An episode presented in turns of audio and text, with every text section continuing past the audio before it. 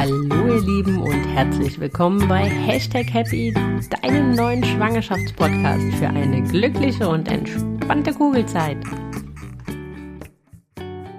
Hallo ihr Lieben und herzlich willkommen zu einer neuen Folge Mama Talk. Es ist wieder der dritte Montag im Monat und das heißt, es ist eine Mama hier, die ihre Geschichte teilt. Und heute habe ich die liebe Christine da. Die liebe Christine ist fünffach Mama Wow, genau, das habe ich auch gedacht. Und sie teilt ihre Geschichte mit uns. Also die Geschichte von ihren fünf Kindern, ihren Alltag, wie es, wie es sie trotzdem noch schafft, Me-Time zu schaffen, wie sie Paarzeit schafft, wie sie den Alltag mit fünf Kindern wuppt und handelt. Sie teilt aber auch ganz, ganz spannende Einblicke, wie sie fünf Schwangerschaften wahrgenommen hat. Ja, und auch fünf Geburten. Also es ist wirklich eine ganz, ganz tolle Folge, eine ganz, ganz tolle Geschichte und ich wünsche euch ganz, ganz viel Spaß damit. Bevor wir jetzt aber starten, möchte ich euch noch um eine Kleinigkeit bitten. Wenn euch mein Podcast gefällt, wenn euch gefällt, was ich hier tue, dann würde ich mich riesig freuen, wenn ihr ihn auf Spotify und auf Apple iTunes abonniert. Im besten Fall hinterlasst ihr mir noch eine Bewertung von fünf Sternen und einen lieben Text. Ja, das hilft mir, dass ich von anderen werdenden Mamas einfach leichter gefunden werde. Also vielen lieben Dank an euch, wenn ihr das macht. Ich werde euch auf ewig dankbar sein. So, ihr Lieben, und bevor wir jetzt wirklich starten, wollte ich euch nochmal darauf hinweisen, dass im April, genau genommen am 5.4., der nächste Kurs von Löwenmama startet. Löwenmama ist mein Online-Kurs zur mentalen Geburtsvorbereitung, der dich mental richtig stark macht für deine Wunschgeburt. Vier Wochen dauert er, neun Schritte sind es, die wir gemeinsam gehen, um dich furchtlos, mental unbesiegbar und absolut kraftvoll auf die Geburt deines kleinen Wunders vorzubereiten. Wenn du mehr dazu erfahren willst, dann schau einfach in die Shownotes, da findest du einen Link zur Website und wenn du etwas mehr nachlesen willst, dann lad dir einfach mein E-Book runter, dann erfährst du noch mal mehr Details zu jedem der einzelnen neun Schritte. Ich würde mich auf jeden Fall riesig freuen, dich am 5.4. bei Löwenmama begrüßen zu dürfen. Wenn es vielleicht noch etwas zeitlich ist, kein Problem, denn Löwenmama startet zu Beginn eines jeden Monats neu. So ihr Lieben, jetzt will ich aber gar nicht weiter quatschen, sondern wünsche euch ganz ganz viel Spaß bei der der Folge Mama Talk mit der lieben Christine. Hallo ihr Lieben und herzlich willkommen zu einer neuen Folge Mama Talk. Heute habe ich wieder eine ganz, ganz tolle Mama eingeladen und zwar eine Fünffach-Mama. Ich muss ja sagen, ich habe ja schon wahnsinnigen Respekt vor allen Zweifach-Mamas, aber vor Fünffach-Mamas nochmal zehnmal mehr. Also erstmal herzlich willkommen, liebe Christine, und ich ziehe meinen Hut vor dir. So viel vorab. ja, hallo, vielen Dank. Ja, wie geht's dir? Schön, mir dass du hier bist. Mir geht's ganz gut und ich hatte gerade schon spontan den Gedanken, also wenn, dann musst du höchstens fünfmal den Hut vor mir ziehen und nicht zehnmal. da sind wir noch auf dem Weg dahin. Nein, Quatsch. Spaß. ja, äh, warum nicht, ne? Also ja, ja. ich meine, ja viele das Ziel einer Fußballmannschaft. das Genau, aber ja. mir geht's gut, vielen Dank. Ich hoffe dir auch. Ja, mir hm. auch. Ähm, das Wetter lässt so ein bisschen zu wünschen übrig momentan. Die Sonne hat mir auf jeden Fall besser getan, aber gut, das kann man sich nicht immer aussuchen. Aber Christine, magst du dich vielleicht einfach mal kurz vorstellen, so ein bisschen erzählen, äh, wer du bist, außer dass du fünffach Mama bist. Über dich gibt es ja noch weit mehr zu erzählen. Ja, sehr gerne. Äh, ich bin die Christine. Wir wohnen im Süddeutschland in Baden-Württemberg in unserem ähm, Schwedenhäuschen, was wir selbst gebaut haben. Und äh, wir haben eben fünf Kinder. Äh, mein Mann und ich, wir sind seit 13 Jahren ein Paar und die zwei Großen sind 15 und 14. Daraus hört man ganz gut, dass ich die zwei Großen mit in die Beziehung gebracht habe. Dann haben wir noch äh, zwei gemeinsame Söhne bekommen. Das heißt, wir haben vier Jungs und letztes Jahr 2020 haben wir dann noch ein kleines Mädchen bekommen. Zu unserer großen Überraschung, wir sind fest davon ausgegangen, wir bekommen wieder einen Jungen und waren dann äh, ja, sehr erstaunt äh, bei der Geburt, dass wir ein Mädchen bekommen haben und haben jetzt aber nach einem Jahr festgestellt, sie wurde jetzt gerade ein Jahr, dass wir das auch als äh, Mädcheneltern hinkriegen und genießen. Ah, sehr cool. Genau. Also ihr habt euch quasi überraschen lassen bei der Geburt. Genau, wir haben Hab uns. Habe ich das äh, richtig rausgehört? Genau, wir haben uns nicht sagen lassen in der Schwangerschaft, was wir bekommen. Und ähm, ganz bewusst, wir haben uns da sehr ähm, drauf gefreut, uns überraschen zu lassen. Aber mein Mann und ich hatten irgendwie beide ähm, etwas im Gefühl, es wird wieder ein Junge oder wir sind einfach fest davon ausgegangen, auch wenn uns natürlich klar ist, dass die Chance trotzdem 50-50 ist, haben wir irgendwie so gedacht, wir können nur Jungs. und, und das nur ist jetzt aber gar nicht, ähm, gar nicht negativ gemeint, sondern ähm, wir äh, haben uns so angekommen gefühlt als Jungseltern, dass äh, in unserer Vorstellung irgendwie ein weiterer kleiner Junge sehr gut gepasst hätte. Ja. Und ähm, wobei es mich natürlich schon auch gereizt hat, äh, mal ein Mädchen zu bekommen.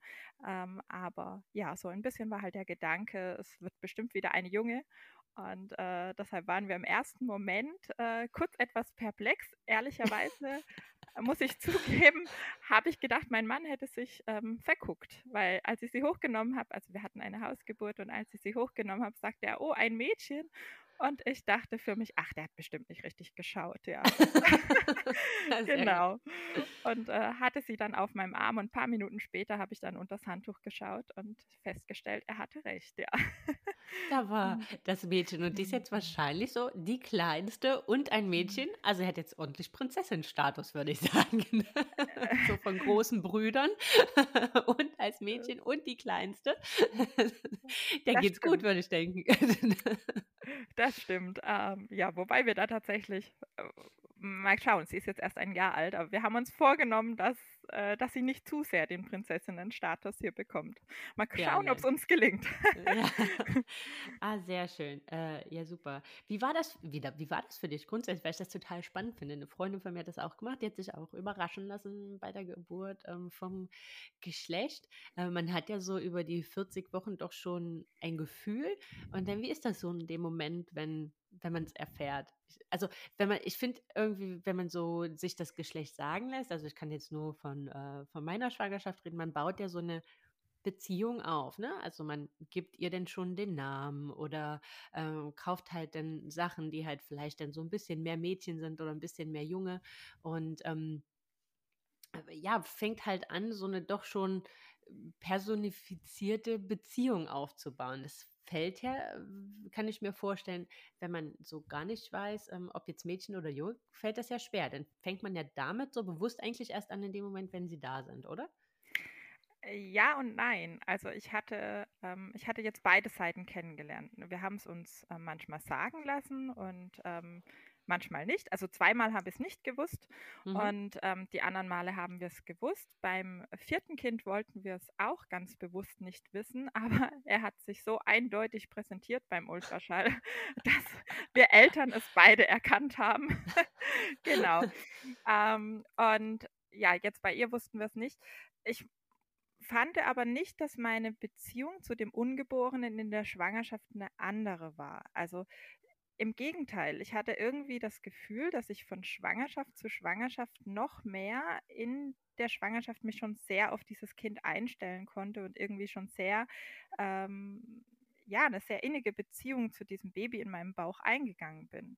Und auch wenn ich nicht wusste, welches Geschlecht es haben wird, war irgendwie so das Baby und ich gefühlt schon schon ganz eng miteinander. Und äh, tatsächlich war das dann auch so, als sie auf die Welt kam, dass das Geschlecht, obwohl mein Mann zwar gleich gesagt hat, oh, ein Mädchen, ähm, war das eigentlich nebensächlich. Also ich habe das zwar wahrgenommen, aber ich dachte ja eh, er hat bestimmt falsch geschaut. Und äh, ich habe sie so genossen, also dieses Baby so genossen, diesen Moment so genossen in den ersten Minuten, dass ich dann wirklich dachte, ach ja, jetzt schauen wir mal noch mal nach. Aber diese Neugierde auf dieses Geschlecht war gar nicht so groß. Ah, spannend. Ähm, ja, das war, ähm, und ja, dann tatsächlich, also wir hatten tatsächlich keinen Mädchennamen, von daher hat das dann doch tatsächlich in den nächsten Tagen viel Raum eingenommen. Das ist natürlich das, was man vielleicht in dem anderen Fall schon in der Schwangerschaft erledigt hat, wobei man kann ja auch ähm, ein Junge und ein Mädchennamen schon vor der Geburt äh, genau. finden, also beide Optionen ähm, da bedienen. Aber ja, wir haben uns dieses Mal sehr schwer getan mit dem Namen. Wir hätten auch keinen jungen Namen gehabt, tatsächlich. okay. Ihr habt es quasi auf euch ankommen lassen. Okay, wenn sie da ist, müssen wir einen finden oder wenn er da ist. so ungefähr. Also es waren einfach so viele Sachen vor der Geburt, dass wir, also mein Mann studiert gerade aktuell und er hatte im Februar noch Prüfungen und ich hatte vorher immer gesagt, nach Weihnachten reden wir über den Namen. Und dann hatte er gesagt, nach seinen Prüfungen reden wir über den Namen. Und ja, man hatte klar so zwischen Tür und Angel schon, ja, weil beide hatten Vorschläge in den Raum geworfen. Aber eben so richtig konkret wurden wir halt noch nicht. Und äh, ja, und dann war ich irgendwie so weit, dass wir gedacht haben, na jetzt kann es auch erstmal kommen und dass wir sehen, was es ist. ja, Aber sie hat einen Namen bekommen, also Sehr gut, gut sehr gut. das ist ja das Wichtigste am Ende. Äh, Christine, du hast was ganz, ganz äh, Spannendes gesagt. Du hast ähm, von Schwangerschaft zu Schwangerschaft so diese Beziehung zu dem ungeborenen Kind anders wahrgenommen. Ja, richtig. Magst du da noch mal kurz äh, drauf eingehen? Das finde ich äh, total spannend. Was denkst du, wo das, wo das herrührt? Ist das so beim zweiten Mal einfach, weil man schon so ein bisschen weiß, was einen erwartet? Ist es nicht mehr ganz so neu, weil man es schon mal erlebt hat? Oder wie, woher denkst du, rührt das? Wie würdest du das beschreiben? Das ist eine sehr spannende Frage, über die ich mir schon oft Gedanken gemacht habe. Und ähm, ich sehe da bei mir jetzt ähm, verschiedene Faktoren, aber äh, tatsächlich ist es so, dass, also ich, ich liebe es einfach, äh, schwanger zu sein, Mama zu sein ähm, und lebe das irgendwie bei jedem Kind noch mehr, weil ich, ähm, glaube ich, immer mehr weiß, was auch auf mich zukommt, was sehr Schönes auf mich zukommt, dass ich mich da noch mehr ja, noch mehr reinleben kann. Und in den letzten zwei Schwangerschaften war es halt tatsächlich auch so, dass ich für mich gesagt habe, es ist vielleicht die letzte. Ähm, also wir haben schon mal gesagt, nach vier Kindern ist Schluss, dann kam aber bei beiden nochmal der Wunsch. Und äh, ja, das hatte für mich jetzt auch nochmal so der Grund gehabt, dass ich wirklich jedes Mal, wenn sich in der Schwangerschaft was verändert hat, also der Bauch fing an zu wachsen, dann habe ich so ganz bewusst wahrgenommen, okay, vielleicht mein letzter Babybauch, die ersten Bewegungen des Kindes. Ich habe versucht, das alles so aufzusaugen und einfach diese, diese Schwangerschafts- und Babyblase irgendwie in meinem Gedächtnis zu konservieren. und, und ähm, ja, deshalb habe ich, glaube ich, immer mehr mich da reinleben können, ja. Genau. Äh, das, was du gerade sagst, finde ich total spannend, diese Schwangerschaftsblase. Das ist auch sowas, was ich im Nachhinein erst so wahrgenommen habe. Ich war über den Hochsommer schwanger, also unsere Tochter ist Anfang September geboren und in dem Sommer, der so wahnsinnig heiß war. Mhm. Und wir haben im Dachgeschoss damals gewohnt und ich hatte so fies mit Wassereinlagerungen zu kämpfen, sodass ich halt wirklich teilweise morgens schon aussah wie so ein Teddy und kaum aus den Augen mhm. gucken konnte und dann halt äh, bei uns in den 30 Grad in der Wohnung hing. Äh, wir haben auch im vierten Stock ohne Fahrstuhl gewohnt, äh, dass man jetzt auch nicht so gesagt hat, okay, ähm, äh, man, man, man geht jetzt irgendwie fünfmal am Tag noch woanders hin und habe dann die letzten sechs Wochen nur in diesen Thrombosestrümpfen gelebt und ne, in dem Moment habe ich das überhaupt gar nicht als so fies wahrgenommen. Ne? Also klar gab es mal Momente, wo ich gesagt habe, boah, ich habe keinen Bock mehr, ich, ich will nicht mehr, ne? die soll jetzt endlich kommen und ich will irgendwie meine alten Körperproportionen zurück und ich habe auf dieses Wasser keinen Bock mehr. Aber so im Nachhinein, ne? also jetzt, wo letzten Sommer das halt so ein paar Tage warm war, dachte ich so, boah, krass, boah, wie hast du das überlebt? Und du hast das noch als schön empfunden. Das ist halt äh, total witzig, ne? Wie man, wie, was man da so für eine ganz andere Wahrnehmung von der Situation hat. Ja, und genau dieses Wort, aber auch im Nachhinein, das hat mich auch irgendwie ähm, geprägt, um das alles äh, bewusster wahrzunehmen und mehr zu genießen. Und zwar aber nicht negativ behaftet, sondern im positiven Sinne. Mir geht es so, wenn ich äh, Babybilder zum Beispiel oder Bilder von meinen Kindern anschaue, dass ich oft denke, Mensch, das war eine schöne Zeit. Haben wir das eigentlich richtig genossen? Und also ja. da geht es mir jetzt nicht nur um die Babyzeit, sondern allgemein. Es kann ein Urlaub gewesen sein oder eben eine schöne Phase, die wir mit den Kindern hatten. Und, äh, und das wird mir, ja, das klingt jetzt vielleicht ein bisschen äh, weiße, weiß ich nicht, oder ein bisschen geschwollen. Ja. Ähm, aber mir wird es tatsächlich immer bewusster, umso älter ich werde, dass es einfach alles so vergänglich ist und dass ich äh, versuche, ganz, ganz bewusst zu leben, die Dinge wirklich wahrzunehmen und eben zu genießen. Dass ich nicht, wenn ich die Bilder anschaue, mir die Frage stelle, habe ich das eigentlich richtig genossen? Und äh, diesen Gedanken hatte ich tatsächlich auch jetzt gerade in dieser letzten Schwangerschaft, dass ich mir oft gesagt habe, okay, ich nehme alles mit, ich nehme es ganz bewusst mit, auch wenn es im Alltag mal stressig und trubelig ist, was es ja durchaus ist. Es ist ja nicht nur alles schön, ja. aber um einfach zu sagen können, ja, ich habe das nochmal richtig genossen. Und die Kleine wurde jetzt heute vor einer Woche ein Jahr und ich meine, es war ein sehr verrücktes Jahr 2020 für uns alle. Definitiv. Und äh, trotzdem äh, habe ich mir an dem Tag ihres Geburtstags wirklich vor Augen gehalten, wir hatten trotzdem, wir hatten ein echt schönes Jahr und wir haben es tatsächlich dieses erste Jahr mit unserem fünften Familienmitglied ähm, total genossen und hatten eine wirklich schöne Zeit. Ah, super. Das hast, äh, das hast du sehr schön gesagt. Vor allem, was ich so spannend daran finde, also ich weiß total, was du meinst. Das ist auch oft eine Frage, die ich mir stelle, wenn ich so alte Fotos angucke. Gerade finde ich so beim ersten Kind, ähm, weil man ja doch von vielen Situationen teilweise noch sehr überfordert ist oder ähm, ja vielleicht noch nicht so abgeklärt, ähm, wie, wie du jetzt beim fünften Mal, ne? dass man halt schneller in Stress gerät vielleicht oder dass man auch mal genervt ist und dass man dann halt so zurück Fotos anschaut und sich so fragt, Oh, das war so schön. Aber haben wir das eigentlich so richtig genossen? Ne? Also ja, haben wir das so genau. richtig mhm. aufgesogen? Oder ist es irgendwie in dem irgendwie Zwang, wieder funktionieren zu wollen oder funktionieren zu müssen, untergegangen. Also ich habe das so ganz krass äh, mit dem Wochenbett. Mhm. Ähm, einfach, ja, weil unser Start mit unserer Tochter nicht so war, wie ich mir den immer ausgemalt habe. Also wir mussten äh, 24 Stunden, nachdem sie da war, auf die Intensivstation. Da war sie dann ähm, zwei Tage. Ich war von ihr getrennt. Ich musste sie dort alleine lassen. Dann war ich mit ihr eine Woche dann halt noch in der Uniklinik, auf der Mutter-Kind-Station, auf der Säuglingsstation. Und ähm, ja, dann musste man noch auf die Isolationsstation. Also so ganz, es ist alles sowas, was man sich so überhaupt gar nicht vorstellt. Und ähm, wahrscheinlich, weil das alles so war, wie ich mir das überhaupt gar nicht ausgemalt hatte. Also eine meiner Illusionen war so, wir kommen nach Hause und wir haben so Kuschelzeit zu Hause und das war halt alles irgendwie nicht so.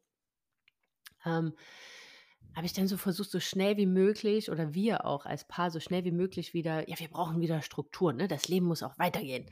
Und ähm, das ist sowas im Nachhinein, wo ich so sage, boah, warum hatten wir es eigentlich so eilig? Ne, warum mhm. ist man nicht erstmal so in seiner Babybubble geblieben, hat sich weiterhin eingesperrt, hat das nachgeholt, was man vielleicht so kurz nach der Geburt nicht gehabt hätte, äh, nicht gehabt hat. Aber, ähm, aber da kann ich mir natürlich vorstellen, dass das auch von Kind zu Kind natürlich immer schwieriger wird, ne? weil da ja immer noch ein, zwei, drei, ähm, vier andere kleine Mäuse sind, die Aufmerksamkeit brauchen, die auch irgendwie nach Mama und Papa verlangen und ähm, Deswegen finde ich das spannend, dass du, dass du sagst, dass du das halt auch von Kind zu Kind immer bewusster und mehr wahrgenommen hast. Mhm. Weil ich mir vorstellen kann, dass gerade auch so eine Schwangerschaft, wenn du halt schon zwei Kids hast oder so, ne, also einfach noch mehr an dir vorbeirast, dass du so denkst irgendwann, ach, so um die Hälfte rum, ne, weil man ja irgendwie doch so im Elternalltag oft dazu verfällt, einfach zu funktionieren. Ja, das stimmt aber ähm, es war, ich musste jetzt gerade etwas schmunzeln und musste nämlich an ein Gespräch mit meiner Hebamme denken, zum Abschluss des Wochenbettes jetzt beim fünften Kind. Da habe ich ihr gesagt, dass das Wochenbett jetzt bei unserem, ähm, bei unserem fünften Kind, bei unserer Tochter, das intensivste und schönste Wochenbett von allen Kindern war. Und äh, das konnte sie gar nicht glauben. Sie hat dann wirklich gesagt, das hat sie so noch nie gehört von ähm, einer Fünffachmama. ähm, ja, weil viele immer bedauern, dass das Wochenbett halt einfach eigentlich nicht mehr so ausgeführt werden kann, wie man sich das vielleicht beim ersten vorgenommen hat. Und äh, bei mir war es aber tatsächlich so, dass viele Umstände dazu geführt haben, dass ich es einfach so sehr genießen konnte. Tatsächlich habe ich diesen Drang, ich brauche ganz schnell wieder die Strukturen, hatte ich zum Beispiel beim ersten ganz arg. Ich muss dazu sagen, ich habe das erste Kind auch sehr jung bekommen und ich war tatsächlich auch noch Schülerin. Und ich bin sehr schnell, würde ich im Nachhinein auch nicht mehr so tun, aber ich bin sehr schnell nach der Geburt wieder in die Schule gegangen und äh, der Papa von dem Kleinen, äh, der hatte damals ein Urlaubssemester eingelegt und war das erste halbe Jahr zu Hause. Mhm. Und äh, ich bin nach wenigen Wochen wieder in die Schule gegangen. Das heißt, es war Wochenbett. In dem Sinne gab es das so auch gar nicht. Ähm, mhm. Da wollte ich das auch sehr schnell mir und allen beweisen, dass wir das schaffen. Und dann hatte ich jeweils entweder noch ein sehr kleines Kind zu Hause oder, also beim, beim zweiten Kind hatte ich dann ein Kleinkind ähm, zu Hause. Beim dritten Kind, da haben wir auch eine Situation, wie du es jetzt kanntest. Unser drittes Kind war ein Frühchen und war lange auf der Intensivstation. Das heißt, es gab auch kein Wochenbett. Mhm. ähm, also das gab es da tatsächlich gar nicht, weil ähm, wir hatten zwei Kindergartenkinder zu Hause, ein Kind ähm, auf der Intensivstation. Also das war auch weit weg von Wochenbett.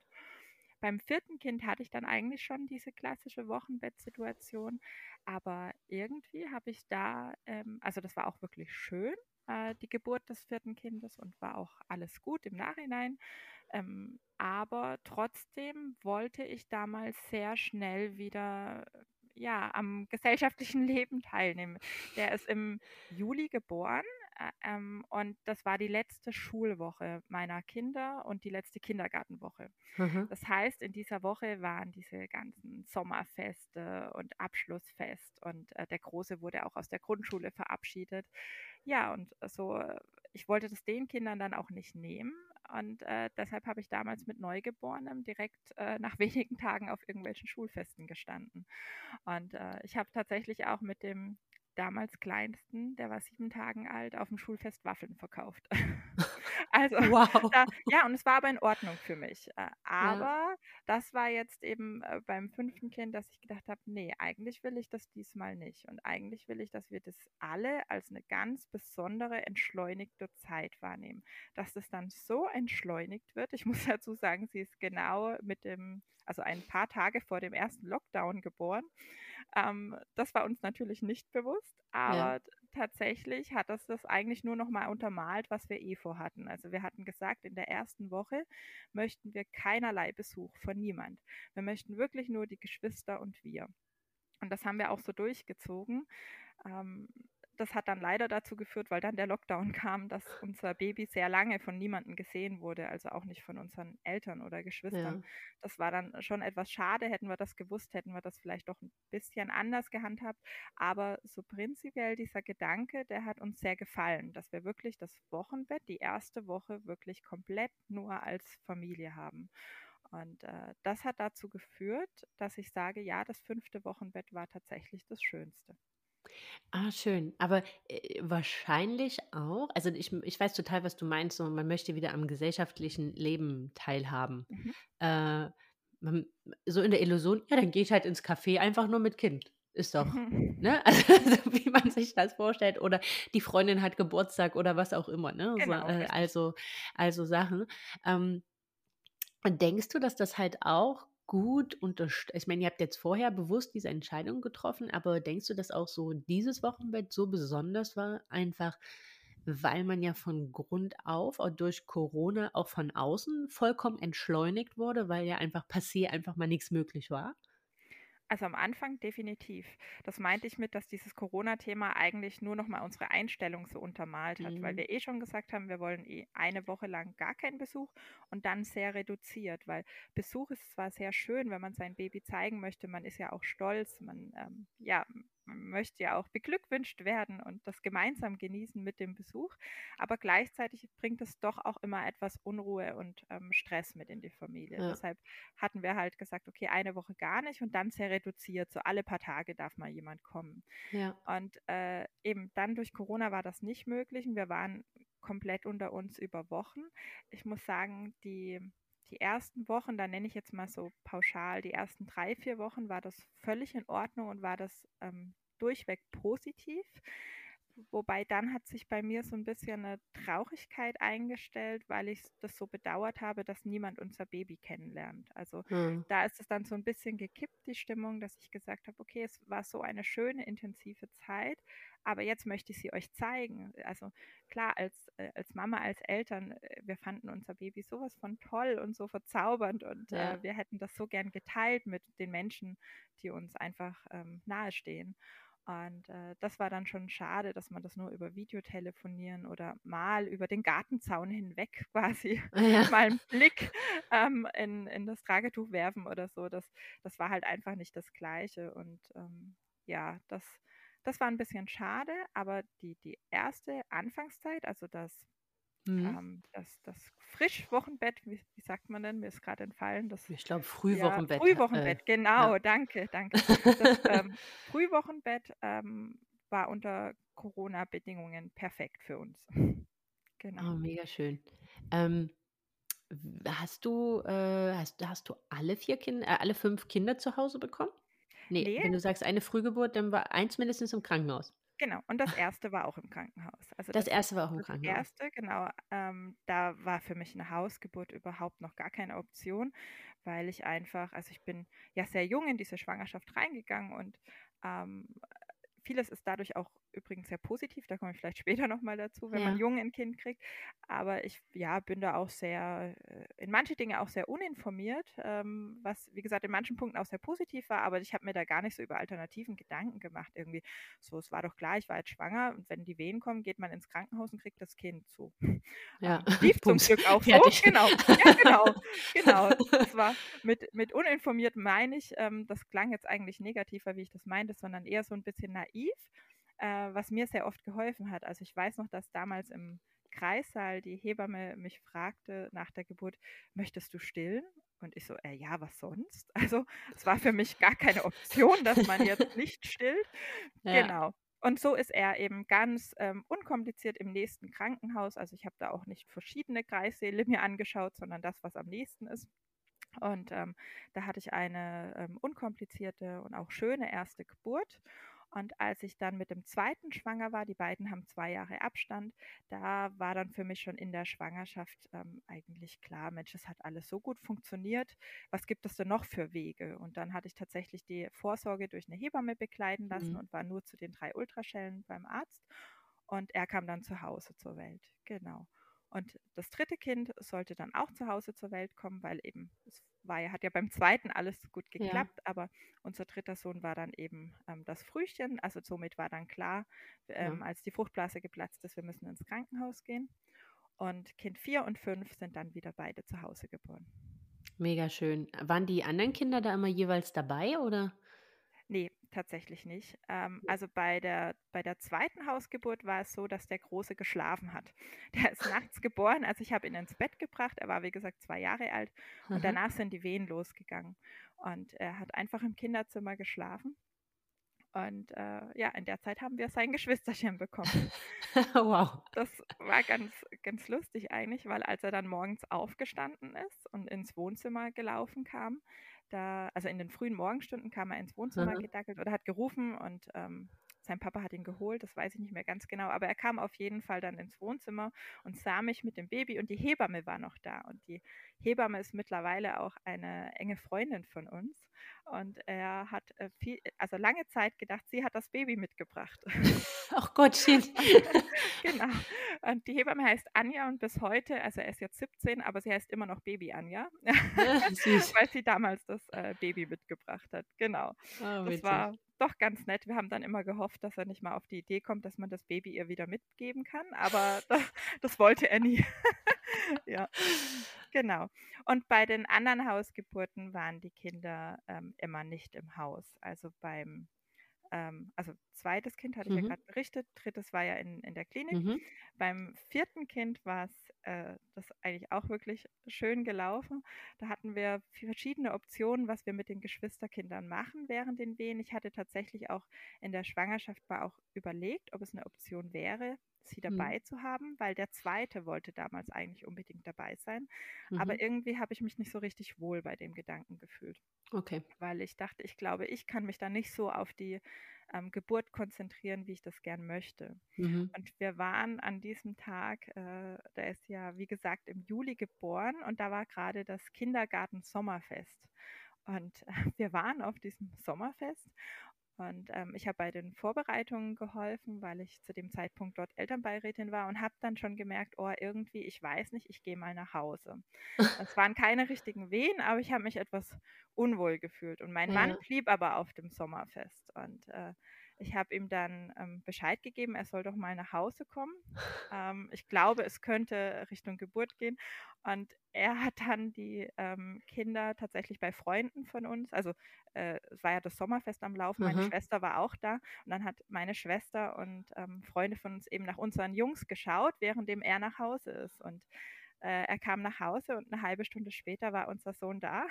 Wow. Und er ist dann äh, zurück zum Kindergartenfest und hat äh, Bilder auf seinem Handy Oh gezeigt und hat gemeint, übrigens, wir haben gerade das Kind gekriegt. Das konnte keiner glauben. Das war sehr lustig, ja, Ja, genau. auf jeden Fall. So, ja, ich war mal kurz noch zu Hause ein paar Taschentücher holen und wollte euch nur sagen, also äh, das Geschwisterchen ist da. So ungefähr lief das, genau. Wow, Und äh, Wahnsinn.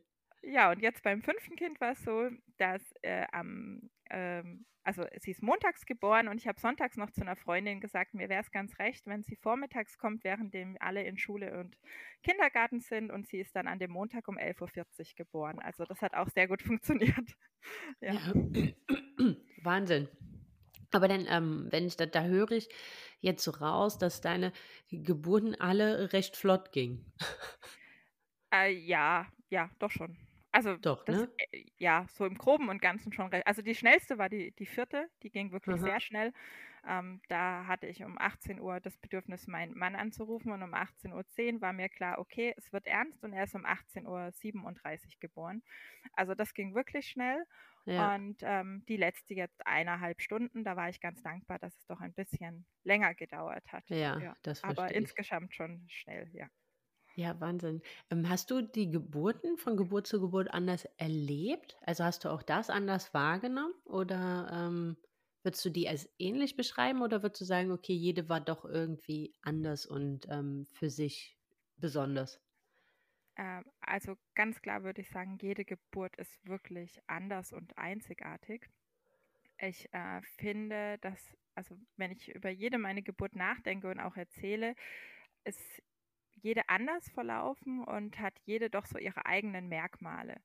Insgesamt kann ich schon sagen, dass meine Geburten halt alle doch relativ unkompliziert waren. Also es gab auch ähm, Momente, die nicht ganz so liefen, wie sie hätten sollen, aber äh, ich hatte jetzt nie ähm, ganz schwere Geburten, womöglich über mehrere Tage oder Mhm. ähm, äh, die in einem äh, Notkaiserschnitt endeten oder ähnliches.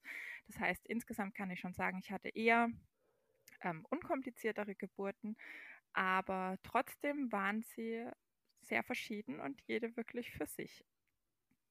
Okay, aber du hast schon mit Hebamme zu Hause die Kinder geboren oder in Alleingeburt? Nee, ähm, definitiv mit Hebamme, ja. Mit Hebamme, ja. Mhm. Okay. Genau, Alleingeburt, also da wäre auch mein Mann absolut nicht dabei gewesen. Ja. Der, für ihn war das ganz wichtig, dass da auf jeden Fall eine Hebamme und ähm, wir hatten jetzt gerade unser letztes Kind war eine, ähm, eine Sternenguckerin und da Ja. bin ich auch ganz froh, dass in dem Moment einfach auch jemand da war, weil ich gemerkt habe, es ist was anders als sonst und äh, ich wäre Ja. beunruhigt gewesen, wenn ich alleine gewesen wäre. Ja, nein, das Ja. verstehe ich total. Ja, aber ist ja auch, also wenn man da eine sehr vertrauensvolle und Liebe und äh, Hebamme hat, zu der man ein sehr gutes Verhältnis hat, dann ähm, ist das ja auch so ein, ne- kann das ja auch ein sehr, sehr schönes Zusammenspiel sein. Auf jeden Fall, ja. Ja, spannend. Ähm, Christine, was mich, was mich immer äh, bewegt oder wirklich Fragen, die immer so bei mir aufkommen, einfach weil ich diese Herausforderung jetzt schon irgendwie mit Kind 1 empfinde. Ähm, wir haben jetzt, also wir beispielsweise haben jetzt keine Familie in der Nähe, die ähm, auch mal unterstützen kann. Von daher, wir sind so wirklich so ein Stück weit äh, auf uns gestellt. Ähm, und ich finde es schon schwer, auch so Paarzeit zu realisieren. Also nicht nur Eltern zu sein, sondern auch Paar zu bleiben, Zeit für, also Raum auch ähm, für sich gemeinsam zu schaffen. Wie managt ihr das mit fünf Kindern? Ja, also das ist tatsächlich etwas schwierig. Wir haben auch sehr, sehr wenig familiäre Unterstützung. Also ähm, die Eltern meines Mannes wohnen auch 600 Kilometer weit weg. Mein Bruder wohnt in Berlin, wir wohnen in Süddeutschland. Also wir haben Ja, auch ähm, wenig und die, die hier vor Ort sind, sind einfach sehr beschäftigt. Das heißt, wir sind tatsächlich auch größtenteils, also außer in Notfällen, da muss ich sagen, da haben wir schon ähm, Leute, die dann auch einspringen, aber im Alltag sind wir auch auf uns alleine gestellt. Und äh, deshalb ist es mit der Paarzeit tatsächlich so ein Thema, das ähm, ist schwierig. Also dadurch, dass wir uns kennengelernt haben, als meine Söhne eins und drei waren, mhm. hatten wir tatsächlich noch nie eine Zeit, wo wir eigentlich nur zu zweit waren. Also es gab noch nie ein, ähm, ein Urlaub zu zweit. Äh, es gab ja noch nie, dass wir mehrere Stunden nur zu zweit sind. Und ich glaube aber, deshalb fällt es uns auch einfacher, weil wir es nicht anders kennen. Also wir haben Freunde, die haben ihr erstes Kind vor zwei Jahren bekommen und waren davor aber schon, ich glaube, zwölf oder dreizehn Jahre ein Paar, haben zusammen die Welt bereist und für die ist es viel, viel schwerer, mit denen reden wir da öfter drüber, weil sie Ja, einfach so lang Paar waren, bis da das Kind dazu kam. Und wir waren einfach Paar direkt Eltern, ja. Also wir waren ja, direkt irgendwie ein Elternpaar. Auch wenn ja, mein Mann erstmal noch so in diese Rolle natürlich mit reinwachsen musste, aber er kannte es direkt, dass dass man mich nur mit Kindern kriegt. Ja. Und wir versuchen aber es ganz bewusst, uns schöne Momente zu zweit zu machen. Und das funktioniert auch ganz gut. Also wir haben tatsächlich erst ein einziges Mal ein Wochenende zu zweit verbracht und das ist noch gar nicht lang her. Das war jetzt ähm, kurz vor der Schwangerschaft. Da haben wir, also wir haben erst nach zehn Jahren geheiratet. Wir haben 2018 mhm. geheiratet und ich hatte mir zur Hochzeit gewünscht ähm, von Freunden und Familie, dass wir die vier Kinder quasi verteilen an einem Wochenende und wir zwei dann ein Wochenende ähm, gemeinsam verbringen. Und die Planung hat dann auch nochmal ein Jahr gedauert. Das hat nämlich erst 2019 dann stattgefunden. Aber tatsächlich, wir waren von Freitag bis Sonntag gemeinsam ähm, zusammen wandern in Bayern ohne Kinder. Und ähm, dieses Wochenende war unheimlich schön und tat uns unheimlich gut und wir wollen das auch wieder machen. Hm. Aber es ist jetzt nicht was, was wir sagen, das brauchen wir jetzt zweimal im Jahr. Also wäre vielleicht auch ganz nett, aber ja. das ist Jetzt, wenn man so drüber nachdenkt gerade, dann können wir das ja vielleicht doch schon machen. Genau. Nee, aber das war sehr, sehr schön und sehr intensiv. Und äh, in diesem Wochenende wurde mir auch nochmal aber bewusst, wie schwer es, glaube ich, ist, wenn man das vorher immer so hatte.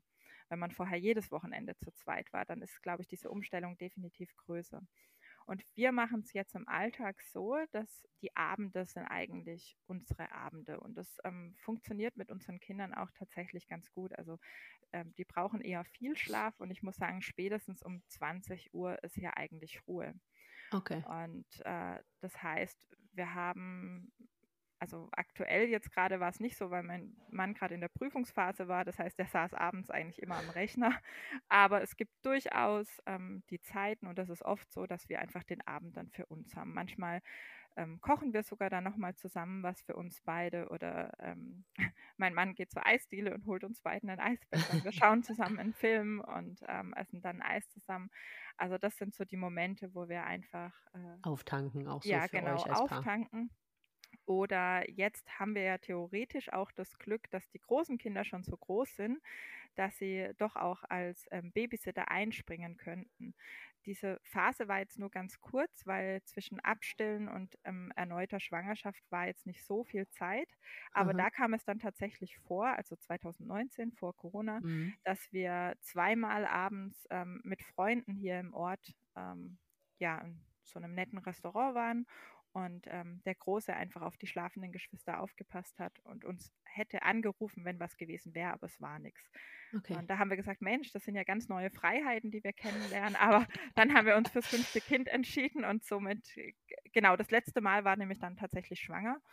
Ja, ja. und äh, jetzt ist es natürlich eh erstmal rum. Also wenn die Kinder so klein sind und ich noch stille, kommt das für mich nicht in Frage. Aber ja. diesen Luxus können wir natürlich nächstes Jahr ähm, bestimmt wieder genießen, ja. Das Ja, ist auch der das ist natürlich ein super Vorteil so von so großen. Wie gro wie alt ist dein Größter? 17 meintest du, ne? also noch nicht ganz, der wird jetzt im Ja. März, äh, 17, aber bei mir im Kopf ist er schon 17, genau. Ja, aber ja Genau. klar. Aber das ist natürlich, äh, dann, ähm, schon ein Alter, wo man sie halt auch mal gut, äh, mit den Kleinen alleine lassen kann. Genau, und das ist auch einfach, also das hatten wir bisher nur, wenn sie geschlafen haben. Eben zweimal haben wir das Mhm. gemacht. Das war jetzt nicht oft, aber die Option gibt es. Aber das ist auch noch etwas, was ich tatsächlich auch immer gern betone, wenn jemand sagt, wow, fünf Kinder. Also vor kurzem hatte ich es jetzt erst wieder, dass eine Frau zu mir sagte, mit drei Kleinkindern, wow, fünf Kinder, das würde ich nie schaffen. Ich bin mit drei schon sowas von am Rande. Und dann habe ich ihr ganz klar deutlich gemacht, ich habe zwar fünf Kinder, aber eben ich habe ja teilweise auch große Abstände. Und ja. es ist durchaus so, dass natürlich, wenn ich jetzt die Wäsche anschaue oder so, dann wird es definitiv mehr Arbeit, auch wenn die Kinder groß sind. Ähm, dann wird es sogar eher noch mehr. Aber im Alltag ist es jetzt mit dem fünften Kind für mich viel einfacher, wie zu dem Zeitpunkt, als ich drei kleine Kinder hatte. Weil wenn ich zum Beispiel ähm, in die Dusche gehen möchte, dann sage ich, hey, wird jemand kurz auf die Kleine aufpassen? Ich würde gern zehn Minuten duschen gehen. Dann rufen mindestens zwei, ja, ich. Und, ähm, also es ist wirklich, die machen das total gerne und ähm, die Kleine wird ja so geliebt und ähm, von daher habe ich da auch ähm, es einfacher, indem ich auch zu Mhm. den Großen sagen kann, machst du mal kurz oder kannst du mal kurz. Also ich versuche das ähm, nicht als, als Pflicht zu machen, weil ich immer denke, wir haben uns entschieden, ein fünftes Kind zu kriegen und wir haben uns entschieden, eben eine große Familie zu gründen. Da möchte ich nicht, dass die Kinder äh, dadurch viel mehr Pflichten machen müssten, Mhm. als wenn es nur zwei Kinder wären, weil ich denke, sie haben ja nicht die Entscheidung getroffen, sondern wir haben die Entscheidung Ja. getroffen. Deshalb sehe ich uns da definitiv als äh, die Hauptverantwortlichen und äh, ich versuche das daher eher auf freiwilliger Ebene.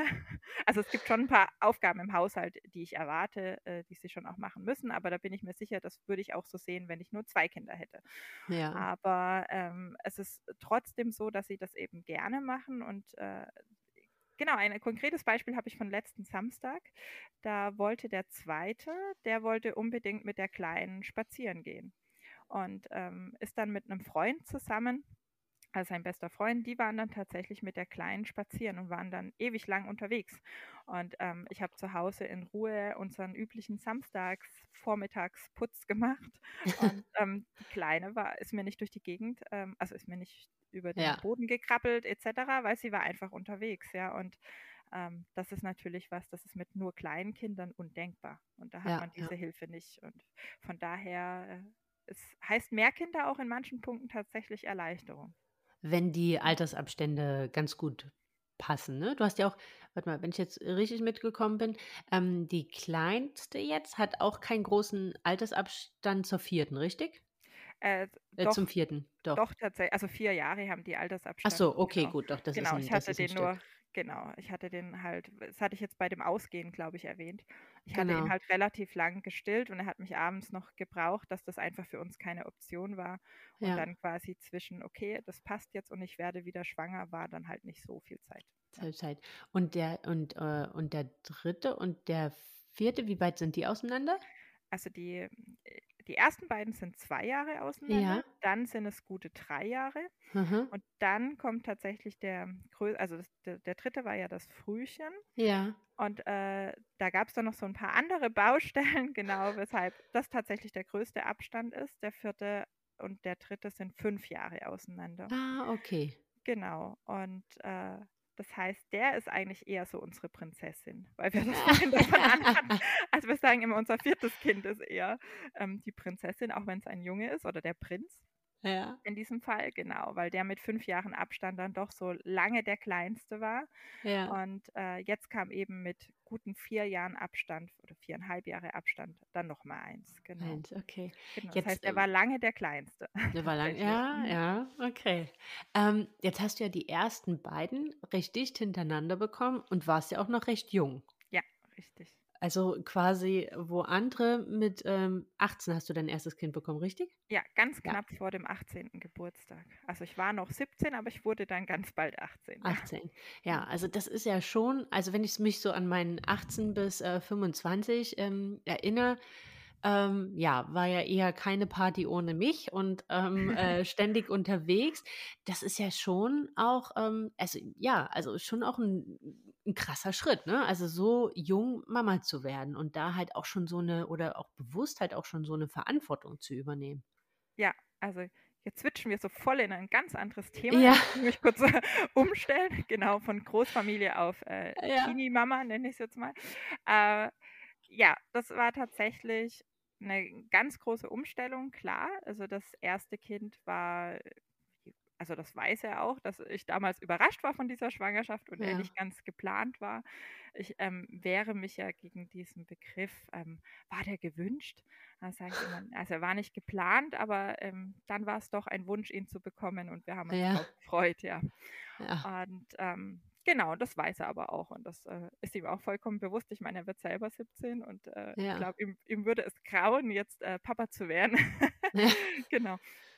Äh, und äh, ja, das war eine Riesenumstellung, klar. Äh, ich habe damals meine, meine Freunde, die hatten natürlich ein ganz anderes Leben als ich. Aber ich muss sagen, dass ich sehr, sehr schnell voll angekommen bin in dieser Rolle. Und ich habe damals beim Großen auch ähm, diese Babykurse zum Beispiel besucht. Ich habe damals mit ihm PKIP gemacht und dadurch habe ich andere Mütter kennengelernt, die zwar tatsächlich in der Regel alle zehn Jahre älter waren als ich, Mhm. aber das hat überhaupt keine Rolle gespielt, weil ähm, wir hatten einfach die gleichen Interessen und wir hatten Mhm. alle ein Baby und die gleichen Themen. Und tatsächlich war es aber so, dass viele, viele Jahre mein Freundeskreis aus deutlich älteren Menschen bestand Mhm. und ähm, eigentlich nur eine Freundin aus der Schulzeit damals ähm, auch geblieben ist bis heute. Und ähm, es sind zwei, wenn ich so, sind zwei Freundinnen. Aber Ja. ansonsten war doch der Freundeskreis eher älter. Das hat sich mittlerweile relativiert, weil als wir dann Kind Nummer vier bekommen haben, haben viele im Freundeskreis dann das erste bekommen. Und genau. Und ähm, ja, jetzt sind wir da irgendwie wieder mittendrin. Ich musste sogar schmunzeln ähm, in dieser jetzigen Schwangerschaft. Da war ich meine Hausgeburtshebamme, der war es ganz wichtig, die macht so einen Vorbereitungsabend mit ihren Hausgeburtsfrauen und da gab es eine Mhm. Vorstellungsrunde. Und beim Vorstellen habe ich dann festgestellt, dass ich die Älteste war mit 33.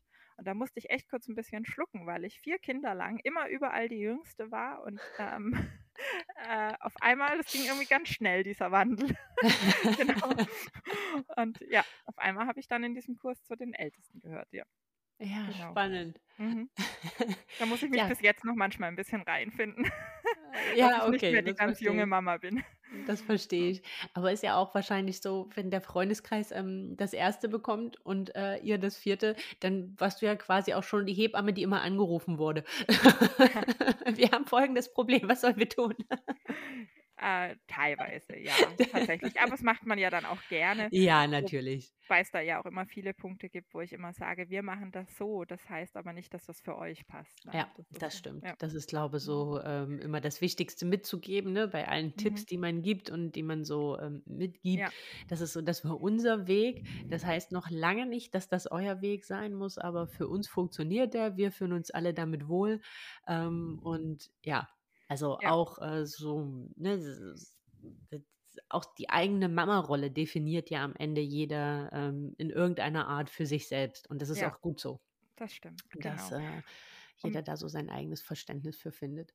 Genau, und um das aber nochmal abzuschließen, also das mit dem Feiern und so, das habe ich tatsächlich ähm, nie vermisst. Mhm. Es gab so ein, eine kleine Wehmut, wo dann so alle nach dem Abi die anderen anfingen zu reisen und dann kamen damals Bilder über Facebook und Co. und Ja. gesehen, wo sich die anderen so rumtreiben und da war schon so ein bisschen okay, das habe ich jetzt nicht so, aber es war nie, dass ich jetzt wirklich gesagt habe, Mensch, ähm, ich brauche wieder die oder ich brauche die Partys und brauche das und das. Also ich würde nicht sagen, dass mir jetzt viel gefehlt hat. Mhm. Äh, ich sehe auch ganz, ganz viele äh, Vorteile daran, dass ich so jung Mutter wurde. Allein, dass wir uns zum Beispiel so wahnsinnig viele Jahre Zeit lassen können, um unsere Familienplanung abzuschließen oder Ja. diesem Kinderwunsch nachzugehen. Diesen Luxus hat nicht jeder. Und das ist uns auch vollkommen bewusst, mein Mann und mir. Ähm, also jetzt gerade auch mit dem fünften Kind, Ja. ähm, dass wir, äh, wir hätten das gern schon ein bisschen früher gehabt, aber aufgrund von Hausbau und so äh, waren wir oder haben wir gesagt, wäre das zu viel und wir konnten sagen, okay, dann warten wir jetzt noch ein Jahr. Und das Privileg hat halt nicht jeder. Das heißt, ich bin da sehr dankbar eigentlich, dass ich mir da so lang Zeit lassen konnte und jetzt immer noch in einem Alter bin, wo alles total im Rahmen ist. Ja. Aber trotzdem ähm, hoffe ich, dass meine Kinder etwas später ihre ersten Kinder bekommen, weil es natürlich definitiv auch Nachteile hat. Ich habe zwei Ausbildungen gemacht mit Kindern. Ähm, es wäre natürlich schon einfacher gewesen, den klassischen Weg zu gehen, ähm, dass man ähm, erstmal eine Ausbildung macht oder sein Studium beendet und dann die Kinder bekommt. Ja. Mhm. Wobei ich natürlich viele kenne, die ähm, eine Ausbildung gemacht haben und ihre Kinder bekommen haben und dann trotzdem danach noch irgendwas studieren oder sonstiges, die dann in einer ähnlichen Situation landen, wie ich es gelandet bin. Aber ja, es geht schon einfacher. Also wir haben, wir haben das doch ein bisschen unüblich gemacht, so mit Kindern angefangen. Und eben, ähm, als mein Mann und ich uns kennengelernt haben, waren wir beide in der Ausbildung, haben dann nach der Ausbildung das dritte Kind bekommen. Ich habe dann noch eine Ausbildung gemacht. Wir haben dann das Haus gebaut oder dann haben wir das vierte Kind gekriegt, dann haben Ja. wir das Haus gebaut und geheiratet. Und dann haben wir das fünfte Kind bekommen. Also das ist jetzt nicht so.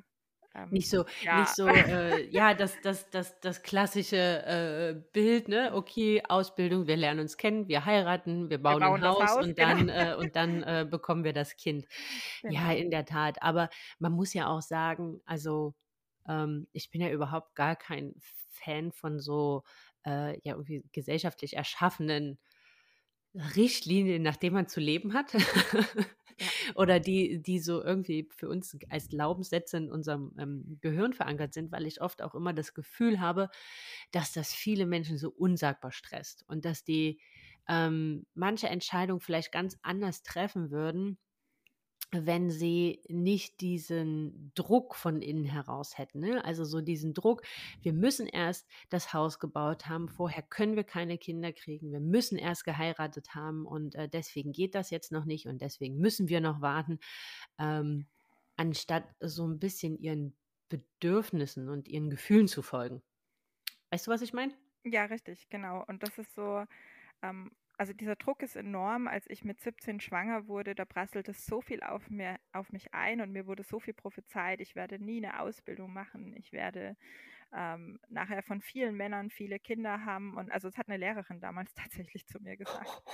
Und ähm, das sind so viele Vorurteile doch tatsächlich ähm, auf mich eingeprasselt, die mich lange sehr gestresst haben. Und manchmal werde ich fast ein bisschen wütend, wenn jetzt die Leute auf mich zukommen und ähm, sagen, wow, ich bewundere dich und es ist alles so toll und ihr habt so ein tolles Leben. Und wo ich denke, hä, wo kommt denn der Sinneswandel jetzt her? Ja? ja. Und man muss es irgendwie so arg beweisen, der Gesellschaft so sehr beweisen, ähm, was man alles schaffen kann, anstatt dass man ein bisschen Vertrauen geschenkt bekommt. Und das finde ich sehr mhm. schade.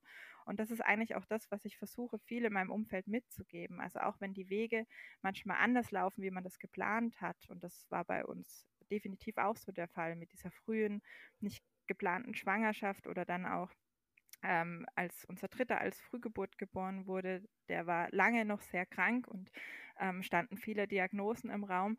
Und trotzdem haben wir dann gesagt, nee, wir, wir schaffen das und wir überlegen, wie wir dann halt, wenn wir vom Weg abkommen, einen anderen Weg einschlagen mhm. können. Und ähm, das nächste ist auch unser Hausbau. Also ich hatte das am Anfang schon erwähnt, dass wir uns den Traum von einem ähm, Schwedenhaus ähm, verwirklicht haben. Das war hier in einer süddeutschen Kleinstadt, bauen die auf einmal ein rotes Holzhaus. Ähm, jetzt finden es auf einmal alle ganz toll und bleiben stehen und machen Fotos. Und, aber erstmal waren wir natürlich völlig verrückt. Und äh, da hat auch jeder gesagt, das könnt ihr doch nicht in Eigenleistung machen. Und wir so, doch, wir schaffen das. Und ja, es war super anstrengend. Wir sind uns beide einig, dass wir das nie wieder machen möchten. Aber wir haben es geschafft. Und da sind wir jetzt auch sehr stolz drauf, dass wir es trotz ja. ähm, Kindern um uns herum ähm, und unserer Arbeit, wir haben ja beide gearbeitet, nebenher das Haus gebaut haben. Aber wow. dann kann man auch Fliesen legen mit Kind im Tragetuch. Wenn man das möchte, kriegt man das hin, ja. Ja. Genau. ja, ja, also in der Tat, das ist, äh, ist schon äh, auch was, was man, wenn man etwas oder ja, wenn man möchte, findet man Wege. Das, das ist so, ne? Ja. Also die Frage ist immer, für welchen, auf zu welchem Preis? Mhm. Also das ist natürlich auch immer was, wo man äh, sagen muss, oder ist das halt einfach eine Zeit, die temporär ist, wo man weiß, okay, das ist jetzt hart, ähm, da gehen wir jetzt durch, aber da ist ein Ziel und wir wissen, dann wird es besser und darauf arbeiten wir hin. Und ich glaube, dann ist das halt auch immer noch mal ähm, immer noch mal was anderes, wo, wo man dann noch mal ganz anders Energiereserven irgendwo anzapfen und herzaubern kann. Aber in der Tat, ähm, ja, trotz alledem äh, Respekt, weil ich kann mir auch vorstellen, dass gerade so mit 17 in der Schule, im Freundeskreis, das auch ähm, ja so vom Einfluss von Freunden oder von anderen Klassenkameraden schon ähm, auch nicht immer einfach sein muss. Denn da halt dann irgendwann bewusst zu sagen, okay, ähm, das ist jetzt passiert, ich bin jetzt schwanger und ähm, das ist aber schön und wir freuen uns drauf und wir, äh, wir gehen den Weg jetzt ähm, als Paar gemeinsam und das halt dann doch auch gegenüber Lehrern, gegenüber Klassenkameraden, anderen Eltern, also gerade mit Vorurteilen und so weiter. Kann ich mir auch vorstellen, dass das nicht immer einfach war. Ja. ja, ja. ja. Nee, es war nicht, war nicht einfach. Tatsächlich ähm, was eigentlich das Schwierigste kam dann eigentlich erst noch, als ich dann mit 20 und zwei kleinen Kindern beschlossen habe, meinen Partner zu verlassen. Aber ähm, trotz allem sehe ich jetzt halt viel wie, wie, ja, das ist so ein bisschen ausgelutscht, aber da ist halt echt was dran, dass man halt auch in diesen schwierigen Situationen nachher sehr viel Positives fürs Leben mitnehmen kann. Ja. Und ähm, es war vieles auch nicht so schön oder wo ich mir anders gewünscht hätte, aber wo ich sage, okay, wir, wir wären jetzt nicht da, wo wir jetzt stehen, ne, wenn wir das genau. nicht so erlebt hätten. Und ähm, so versuche ich das positiv mitzunehmen, genau. Ja, mega. Also äh, total, to auf jeden Fall eine total spannende Geschichte, äh, Christine. Wahnsinn. ähm, eine Frage so zum Ende äh, habe ich noch, weil das immer ein Thema ist, was auch, ähm, was auch viel ähm, kommt oder wo, wo auch viele auch ähm, Mamas immer auf mich zukommen und ist so das Thema, ähm, wie schaffst du es trotz, trotz Job, trotz äh, fünf Kindern auch mal so Zeit für dich zu schaffen? Einfach nur für dich. Jetzt mal von Paarzeit abgesehen, sondern ähm, auch äh, ja, dir mal ein bisschen Me-Time zu gönnen. Ja, das ist tatsächlich, also ich habe festgestellt, da, da, muss man wirklich drauf achten. Also ich merke das bei mir ganz arg, dass ähm, ja, wenn es auch das hat man schon oft gehört, aber da ist halt tatsächlich was dran. Wenn es der Mama gut geht, geht es auch dem Rest ähm, gut oder geht es den Kindern gut, wenn es den Eltern gut geht. Und äh, daran muss man tatsächlich arbeiten. Ich muss dazu sagen, dass ich jetzt vor dieser fünften Schwangerschaft tatsächlich mit den vier Kindern 100 Prozent gearbeitet habe, weil ähm, mein Mann ja, bei uns wird es nie langweilig. Nach dem Hausbau kam sein Studium. Das war auch eine, eine gute Überlegung, also eine reifliche Überlegung. Sowas trifft man nicht von heute auf morgen. Aber ja. mein äh, Mann hat 2018, Anfang 2018 seine Stelle gekündigt und ähm, studiert jetzt Maschinenbau. Ähm, mittlerweile im sechsten, siebten Semester, genau, die Zeit vergeht. Ja. Äh, und das hat für uns als Familie bedeutet, dass ich meine Teilzeitstelle aufstocke und tatsächlich 100 Prozent arbeite, arbeiten gehe und die Familie ernähre.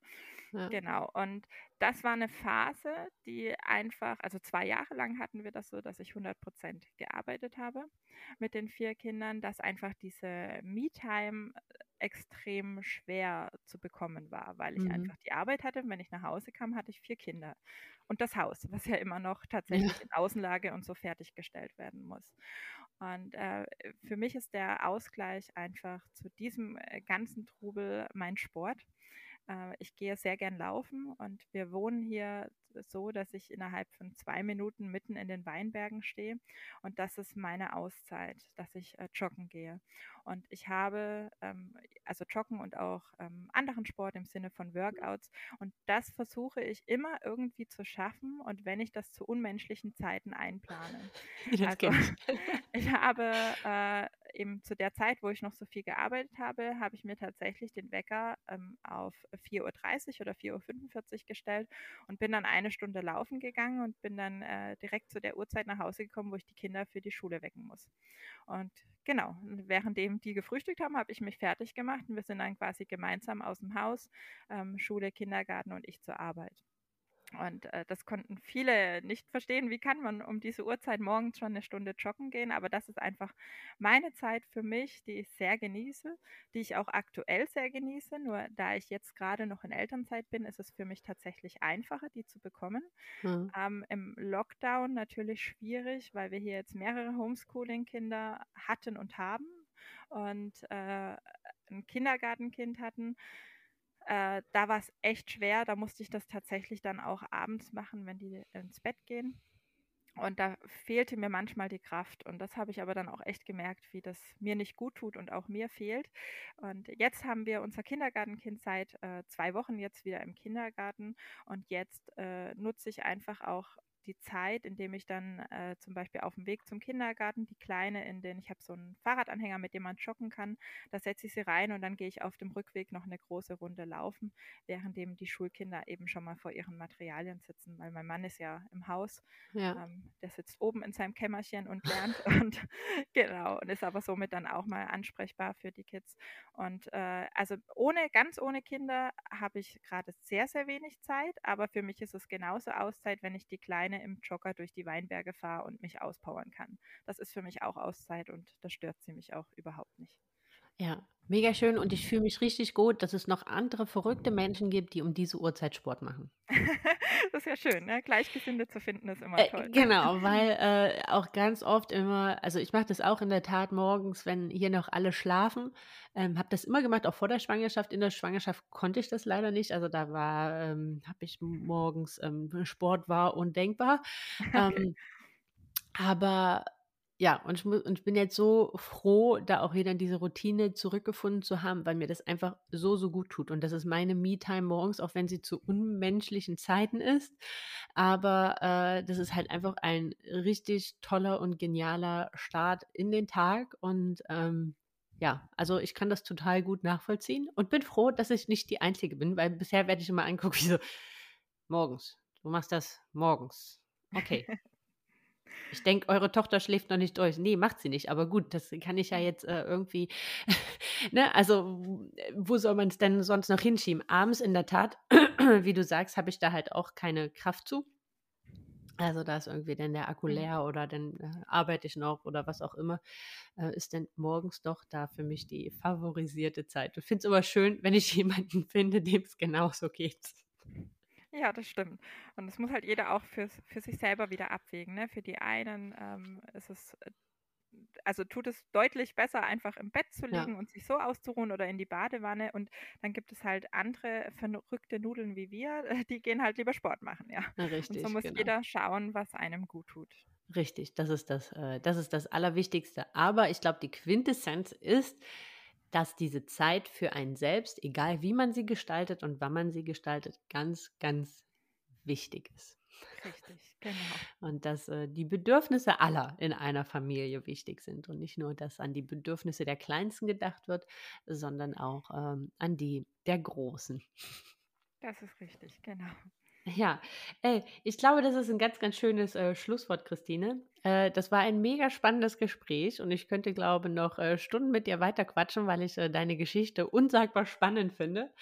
Ähm, aber äh, ich glaube, dann hört das niemand mehr. Und von daher, glaube ich, ähm, ist das ein guter Moment, um, um für mich an der Stelle zu sagen, vielen, vielen lieben Dank für deine Zeit, dass du dir die Zeit genommen, um, genommen hast, um uns hier ein Stück von deiner Geschichte zu erzählen, preiszugeben, mit uns zu teilen sehr, sehr inspirierend, äh, richtig, äh, richtig toll. Und ja, vielen, vielen lieben Dank dafür. Ich danke auch, dass ich dabei sein durfte. Herzlichen Dank. Ja, ihr Lieben äh, da draußen, ich hoffe, äh, ihr fandet die Folge mindestens genauso spannend äh, wie ich und euch hat es genauso viel Spaß gemacht, zuzuhören, wie es uns gemacht hat, die Folge aufzunehmen. Ich wünsche euch jetzt noch eine ganz, ganz tolle Woche, kugelt noch fleißig rum und dann hören wir uns nächste Woche wieder.